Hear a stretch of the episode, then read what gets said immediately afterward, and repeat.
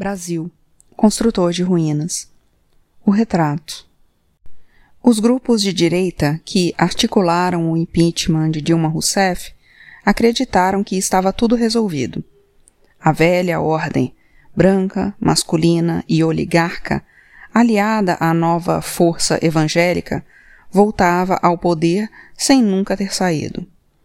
O retrato oficial do primeiro ministério de Michel Temer é explícito poderia ter sido produzido um século antes, na Velha República. A única diferença seria uma pequena modificação no estilo das roupas. De imediato, a fotografia produziu um estranhamento. Como um retrato do presente que já surge amarelado, com pontos de mofo aqui e ali, clamando por naftalina para enfrentar as traças. Só brancos, só homens, só velhos. Nenhuma mulher, nenhum negro, nenhum indígena. Esse retrato era uma imagem poderosa porque não representava o Brasil de 2016. Era também uma mensagem poderosa. A Ponte para o Futuro, nome do projeto apresentado pelos grupos que apoiavam o impeachment, era uma ponte para o passado, ou nem isso. Talvez o mais exato a dizer é que era uma ponte que foi construída já quebrada. O rompimento, incluído no projeto de engenharia, para que não houvesse como alcançar qualquer futuro que não fosse passado. A mensagem gerada pela escolha do Ministério reafirmava a ideia de que o Brasil voltava a uma espécie de ordem estabelecida. Houve setores que comemoraram esse feito, como se de fato se tratasse apenas de um retorno ao que sempre foi e jamais deveria ter deixado de ser. Para compreender essa fotografia, porém, é preciso entender que simplesmente voltar já não era possível. Temer e as forças que protagonizaram esse momento podem até ter acreditado que daria para voltar ao passado que representam mas não daria para retornar ao Brasil pré-cotas raciais, ao Brasil antes da campanha hashtag primeiro assédio, ao Brasil antes do Bolsa Família e do protagonismo das mulheres chefes de família, ao Brasil em que os mais pobres aceitavam não ter acesso ao consumo, ao Brasil em que pobre não chegava à universidade, ao Brasil em que estudantes de escolas públicas não reagiam ao serem violados em seus direitos mais básicos. Essa ideia pode até ter sido acalentada por Temer e pelas forças que o colocaram no poder. Mas era desejo, não fato. A ideia de que as elites podem escrever toda a história do país e reescrever e suprimir capítulos e dizer qual é a narrativa que vai preponderar sobre todas as outras não se sustenta no Brasil presente. Talvez não tenha se sustentado nunca. Basta ver tantas rebeliões que tiveram de ser sufocadas no passado pretérito. A própria sobrevivência de negros e indígenas, ambos vítimas de genocídios e de políticas de assimilação, até hoje, aponta a resistência às vezes silenciosa, persistente sempre. No pacto de elites expresso no retrato do ministério de Temer, havia muito do que é velho no Brasil. Pelo menos nove ministros dos 24 estavam com problemas com a Operação Lava Jato. Nos meses seguintes, o número de investigados e condenados multiplicaria-se rapidamente e, após o final do mandato, o próprio presidente chegaria a ser preso. Havia ainda Alexandre de Moraes, PSDB, um ministro da Justiça que condecorou policiais que espancaram estudantes adolescentes e que mais tarde seria premiado com a indicação para ministro do Supremo Tribunal Federal. Havia um ministro da Agricultura, Blairo Maggi, que mudou do PR para o PP para garantir seu nome para o ministério. Maggi, conhecido como o Rei da Soja, já foi vencedor do prêmio Motosserra de Ouro, dado pelo Greenpeace, em reconhecimento à sua colaboração para a destruição do meio ambiente. Havia Osmar Terra, do PMDB, defensor da política de guerra às drogas, comprovadamente incompetente e superada em todos os países que conseguiram lidar com a questão com bons resultados. Havia várias que estiveram com Dilma Rousseff até a véspera, como Gilberto Kassab, do PSD, e Leonardo Pitiani, do PMDB. E mesmo os mais jovens eram herdeiros de velhos clãs ligados ao PMDB, entre eles o Sarney, do Maranhão, e os Barbalho, do Pará. Os prometidos notáveis não havia. O que se viu foram notórios. Há algo que parecia velho, porém, mas era novo porque não é novo apenas aquilo que gostamos. Tratava-se do bispo licenciado da Igreja Universal do Reino de Deus, Marcos Pereira, do PRB. Ele foi o arquiteto que fez o PRB, partido ligado à Igreja Universal e à TV Record, duas frentes da mesma construção política, ganhar musculatura no Congresso. Desde os anos 80, quando as neopentecostais começaram a crescer e a se multiplicar, tornou-se impossível compreender o país sem compreender os projetos de poder dessas igrejas e também o que levava a elas tantos fiéis, a maioria deles ex-católicos.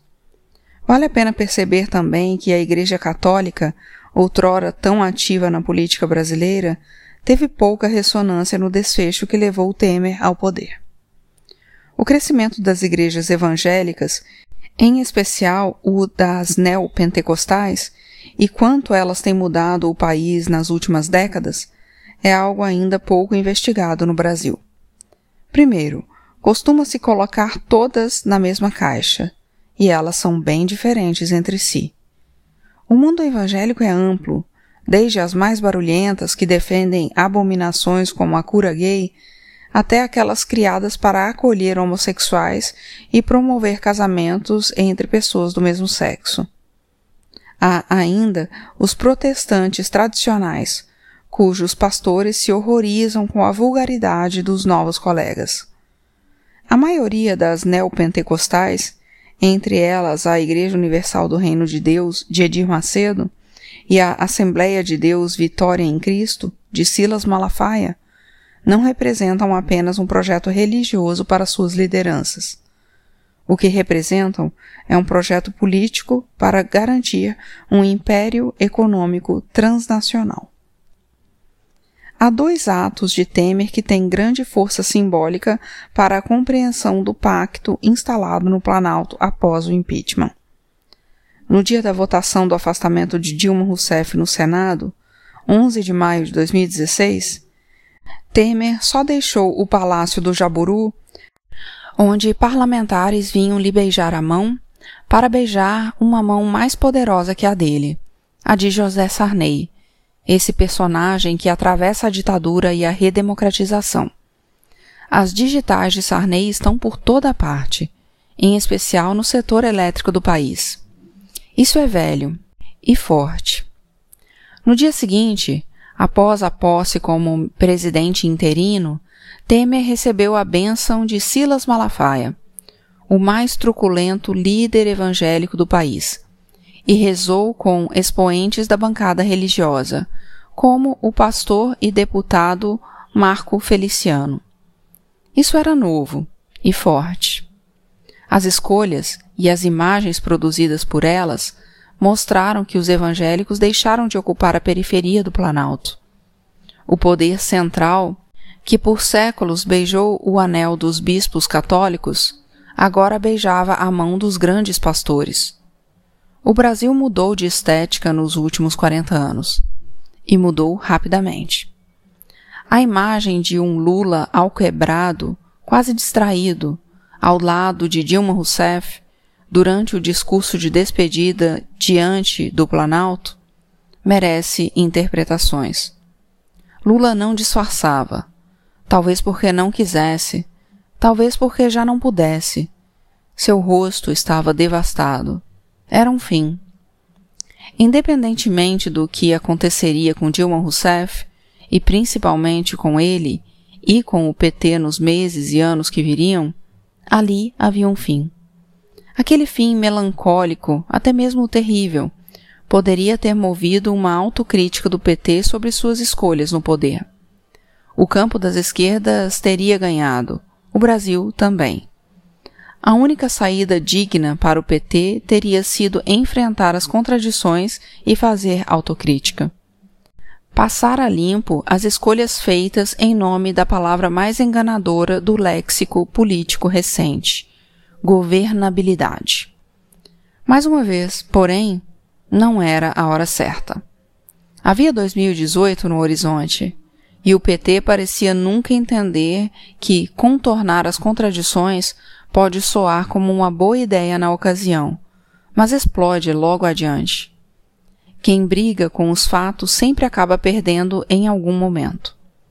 O rosto devastado de Lula ao lado de uma Dilma em seu derradeiro discurso e a cena do ministério de Temer com papagaios de pirata como Aécio Neves tentando se incluir e salvar a pele de Playboy, evocavam também uma interrogação sobre quem são os profissionais do ramo. Parte das elites bajula Lula, desde que ele era um líder sindical do ABC. Da campanha de 2002 em diante, quando desfilou pelos salões de São Paulo, Lula demonstrou gostar cada vez mais de ser o cara. O mesmo vale para protagonistas do PT. Parte deles hoje na cadeia ou com tornozeleira eletrônica. Em algum momento, os petistas acharam que eram os donos da bola desse jogo viciado, sem perceber que eram observados de perto e com algum divertimento por cartolas tão velhos quanto o diabo, na política, no empresariado, na justiça. Lula parece ter acreditado que era mesmo um ungido, bastando abrir a boca para chamar as massas para si, enquanto cada vez mais se distanciava delas também na produção simbólica de imagens. Tudo indica que Lula e o PT não compreenderam por completo a complexidade do jogo e a fragilidade do seu lugar nele. Escolheram jogar o jogo do adversário e abriram mão de questionar as regras achando que podiam seguir ganhando. Dilma, por sua vez, provou-se um dos maiores equívocos de Lula, até então famoso por sua intuição política. Até quase o final, parte dos petistas acreditou que podia virar a partida decisiva.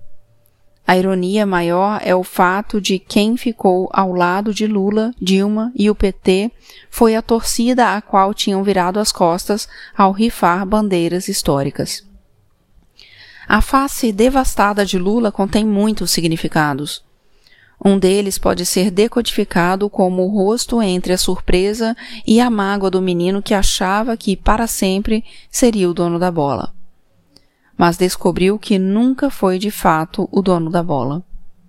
O sorriso de escárnio dos ministros de Temer e de seus apoiadores, a expressão de euforia mal contida do próprio Temer, pareciam dizer: amadores. Os profissionais agora vão cuidar de tudo. A imagem expressava a arrepiante volta dos que nunca foram. Houve um momento em que o PT poderia ter mudado o jogo e não mudou. Não há lastro em seguir acreditando que tudo o que aconteceu foi porque o PT mudou o jogo e desagradou as elites. O que tornou o impeachment viável foi exatamente o contrário. O fato de o PT não ter mudado o jogo no principal. Essa é a parte incontornável. A história não está dada. O Brasil não é o que era. O passado pode não passar, mas também não volta. O lema positivista Ordem e Progresso, que Temer pegou emprestado da bandeira, já era conservador quando proclamaram a República, no final do século XIX. Em entrevista exclusiva ao Fantástico, programa da TV Globo, em 15 de maio de 2016, Temer respondeu que um dos legados que gostaria de deixar é a pacificação do Brasil. A pacificação proposta por Michel Temer era cada um voltar a ocupar seu lugar racial e social, como se essa fosse a ordem natural das coisas.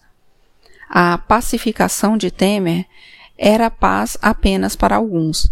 Bastava acompanhar os discursos de Temer e de parte das elites econômicas e do que se chama mercado com sua narrativa de volta à normalidade e de retomada do crescimento, para perceber que de fato acreditavam que estava tudo dominado.